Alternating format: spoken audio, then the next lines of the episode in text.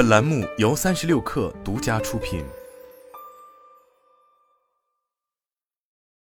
本文来自三亿生活。微博要收购新浪，上周末这样的一则消息可谓是迅速火爆全网。毕竟，作为新浪孵化的亲儿子，微博反过来收购新浪，看起来确实是国内互联网江湖的一桩稀罕事。然而，实际情况却并不是这样。日前，针对微博以十五亿元收购新浪网全部股权的消息，微博方面公开回应称，此次交易不涉及微博与新浪之间的主要业务转让，也不涉及二者之间的任何管理关系变更。根据公开资料显示，微博此次收购的新浪网技术有限公司成立于二零零四年，是新浪香港有限公司的全资子公司。该公司除日常经营外，还持有包括位于北京中关村的新浪总部大厦在内的若干资产。而新浪大厦则正是目前微博的办公地点。简而言之，此次微博花十五亿元，主要是为了买楼，只不过买的楼属于孵化了自己的新浪。事实上，互联网公司争当地主是件司空见惯的事情。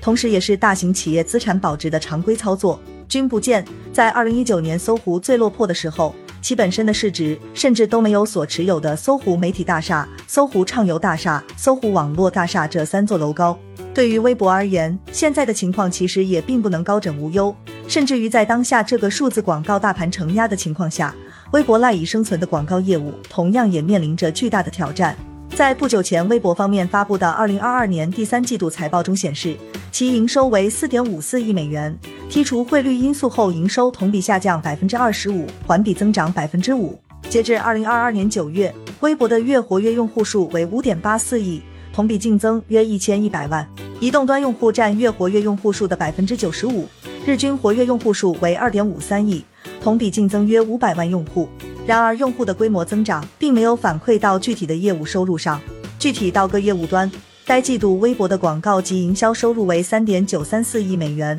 同比下降百分之二十七；增值服务收入六千零一十万美元，同比下降百分之十四。而连续三个季度净收入的下滑，这在微博的历史上更是从未有过。更为严峻的是，微博现在的情况是用户规模增长，但营收下降。显然，这对于一个已经度过高速增长期的成熟互联网企业而言，绝不是一个好的信号。尽管目前在国内市场除了微博外，再无具有全民影响力的公共媒体平台，在社会关切的话题输出与聚焦上，相较于泛娱乐化的抖音、快手，微博依然是大量用户的第一选择。然而，微博设计的这一套大 V 输出一体、精英参与互动、大众围观的模式，在短视频崛起后，就面临着一个致命的问题，那就是它没法向市场讲述新的商业故事。作为 PC 时代的遗老，微博有着被一众在移动互联网时代崛起的平台主动放弃的公共属性。在抖音、快手、微信、小红书等平台纷纷走向封闭的今天，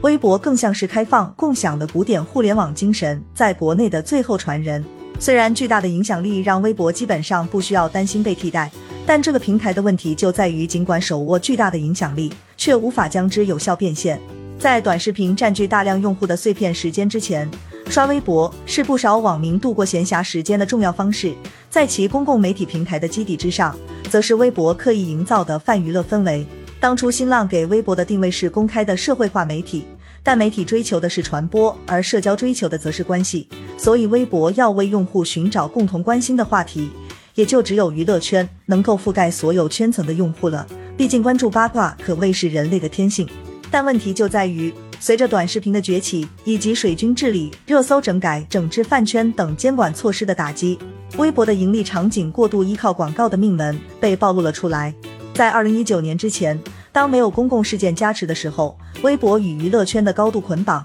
让用户得以完成从公共事件的围观者、参与者，完成了娱乐圈吃瓜群众的无缝过渡。只可惜，在抖音、快手这两大短视频平台崛起后，用户的注意力被刺激性更强的短视频吸引，微博也面临着一旦没有公共事件，用户也会随之离开的境地。归根结底，微博的商业模式靠的是用户的注意力。一旦用户的注意力转移，广告主自然就也会抛弃微博，而这也是广告本身缺乏足够抗风险能力的体现，并且不仅仅是微博，海外市场的 Facebook 与推特也都是如此。那么，微博为什么不寻求第二增长曲线呢？事实上，他们从未停止过对第二增长曲线的追求。直播电商、短视频等领域，微博其实都有过尝试，并曾推出了小咖秀、酷然、爱动小视频、河豚小视频、微博故事等产品。然而，最终的结果却无一例外，都是坐看各路竞争对手后来者居上。在许多业内人士看来，造成这一切的根本原因，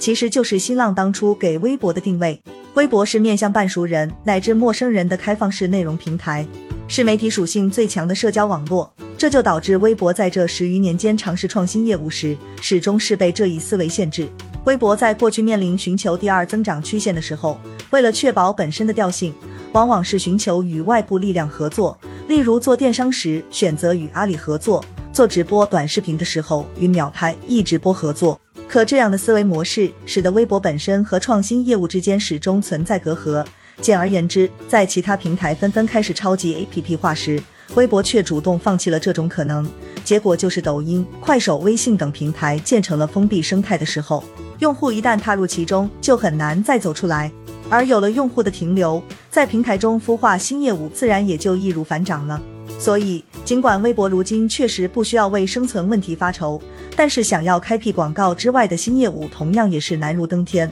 因此，在当下这个互联网行业的寒冬中，买楼反而就成为了一个更加稳妥的选项。